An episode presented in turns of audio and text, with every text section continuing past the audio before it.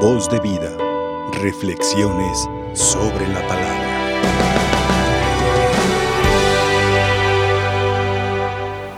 El libro de la sabiduría nos presenta el rostro del tirano, del perverso y el rostro del justo. No dije necesariamente del bueno, dije del justo, porque el bueno es y solo bueno es Dios. La presencia del justo interpela al perverso. La sola presencia del justo es una presencia ofensiva para el que es perverso. Por eso el perverso no soporta la luz, es decir, al justo.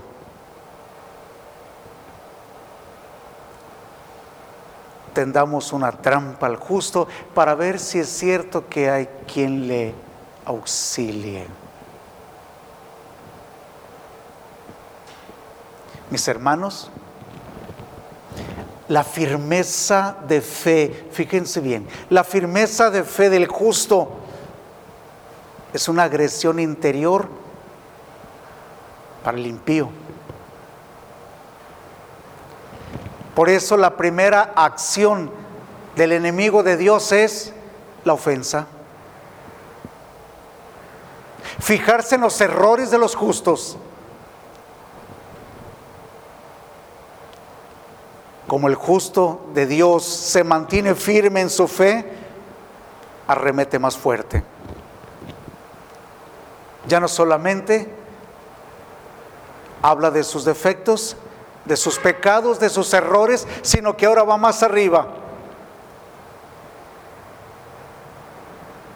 Hay que perseguirlo. Hay que pegarle donde más le duela. Y así nuestras autoridades, así la forma como se maneja. La fuerza de un perverso son los perversos que le rodean.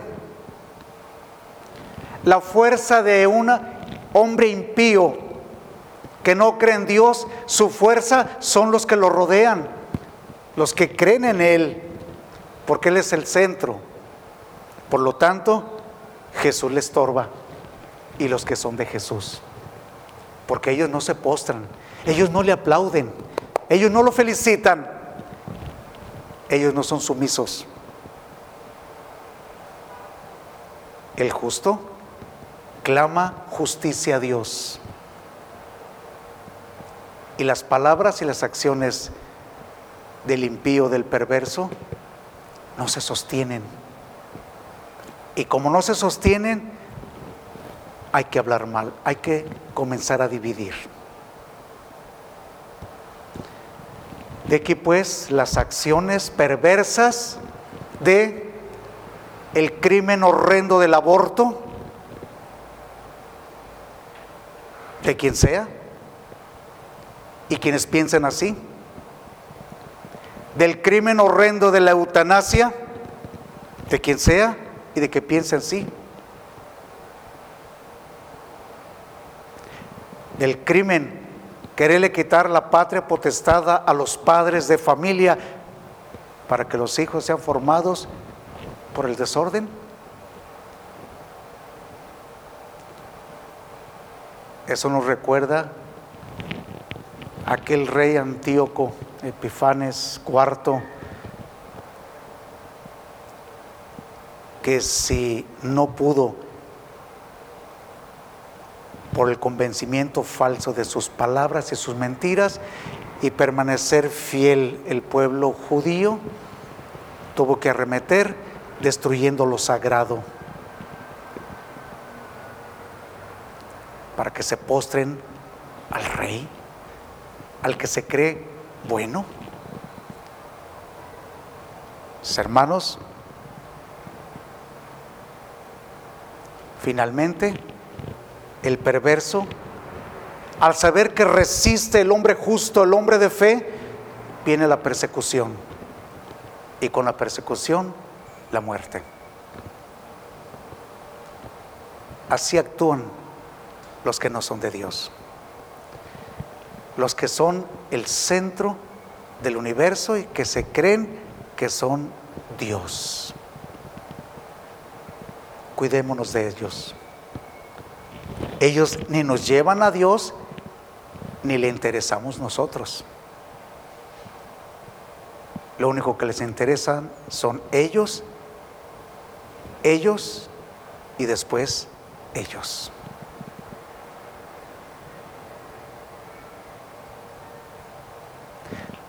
No quieren servir, quieren mandar.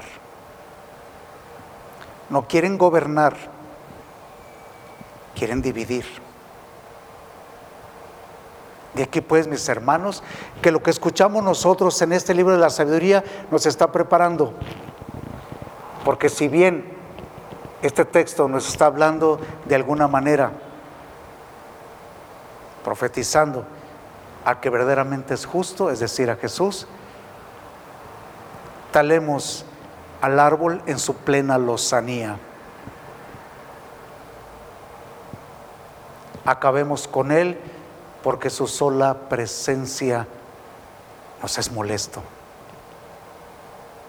Su sola presencia nos molesta. No lo soportamos.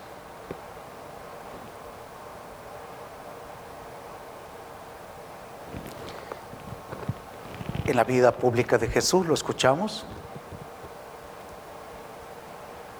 Los judíos y en concreto algunos sectores no les interesa Jesús. La sola presencia de Jesús crea entre ellos diferentes posturas. Porque la presencia de Jesús es un signo de contradicción.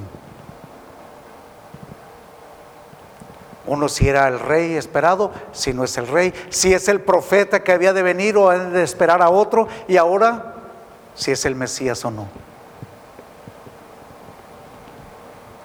Y lo más grave, lo escuchamos ahorita, que Jesucristo, siendo el Hijo de Dios, no creyeron en Él. Y Jesucristo insiste, créanme,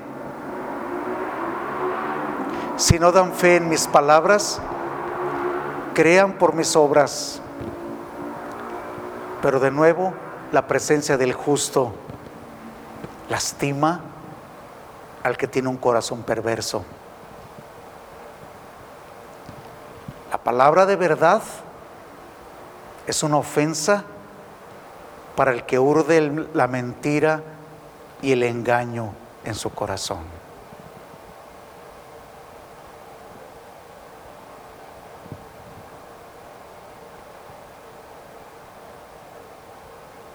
Hay que darle muerte a este que con su sola presencia nos lastima.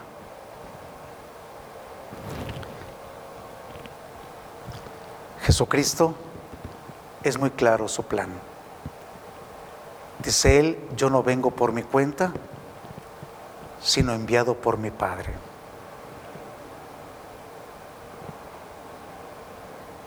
A eso he venido.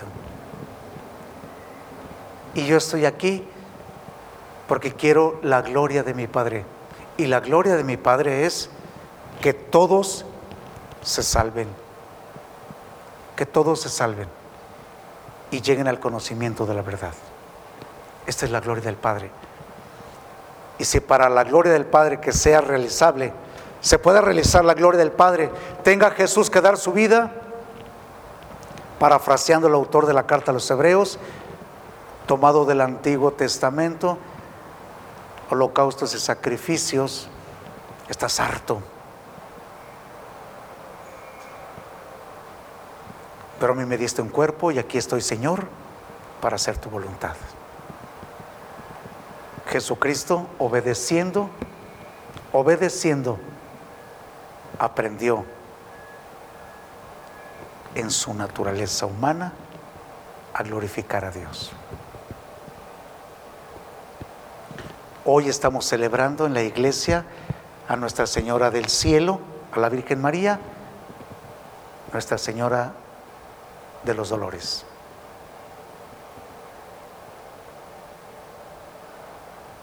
Mujer que estuvo presente, como lo vivíamos el día de ayer, en la liturgia, la solemnidad de la Anunciación,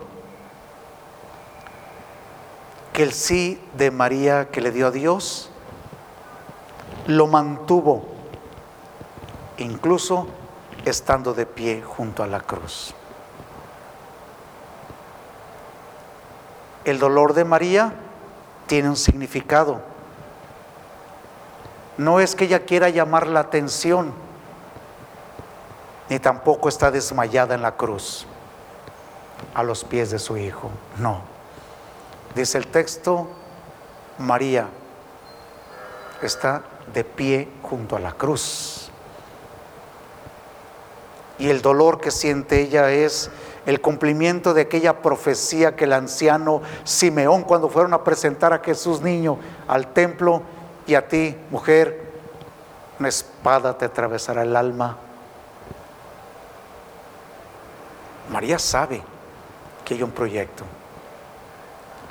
El dolor de María es porque el amor, el amor divino no es amado. Que el sacrificio de Jesús para muchos no es aceptado. Que la vida entregada de su Hijo, para algunos, tristemente, será olvidado. Ese es el dolor de María. Le duele su hijo, sí, pero sabe que detrás de este proyecto está la salvación del mundo. Y si a esto ha venido, Padre, ahora que tú me ofreces el cáliz, voy a decir que no, si a esto he venido. Aquí estoy, Señor, para hacer tu voluntad. Termino con lo inicié, como inicié. Si la fuerza del perverso son los perversos, ¿por qué los cristianos nos mantenemos al margen unos de otros? Si el poder de Dios es el Espíritu Santo que hemos recibido todos y en plenitud, ¿por qué nos mantenemos al margen? Solos no podemos. La fuerza del cristiano es Cristo. Los invito pues a resistir.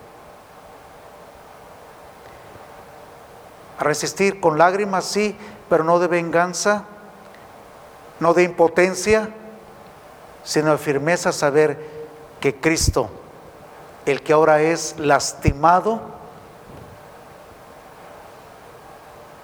al tercer día lo verán resucitado. Que Dios los bendiga. Que la Santísima Virgen María, Nuestra Señora, que celebramos el Día de, los Dolores, sepamos pues que no somos nosotros los mártires, sino que tiene una misión nuestra generosa entrega. Que acompañemos en la pasión a Jesucristo en nuestras diferentes condiciones. Los enfermos, los que los cuidan, los que tienen problemas cotidianos, los perseguidos, los que son odiados por su fe, los perseguidos por la justicia, o por causa de la justicia, mejor dicho, por aquellos que sienten que el Señor está de su lado, pero a veces se sienten solos. En nombre de Dios, en nombre de la Santísima Virgen María, unámonos, porque el enemigo no duerme como león rugiente. Pero nosotros, si ponemos nuestra confianza en el Señor, lo podremos todo, lo podremos todo. Que la Santísima Virgen María, Nuestra Señora de los Dolores, nos haga comprender que detrás de sufrimiento, el dolor y la cruz está la luz de la resurrección. Que así sea. Voz de vida. Reflexiones sobre la palabra.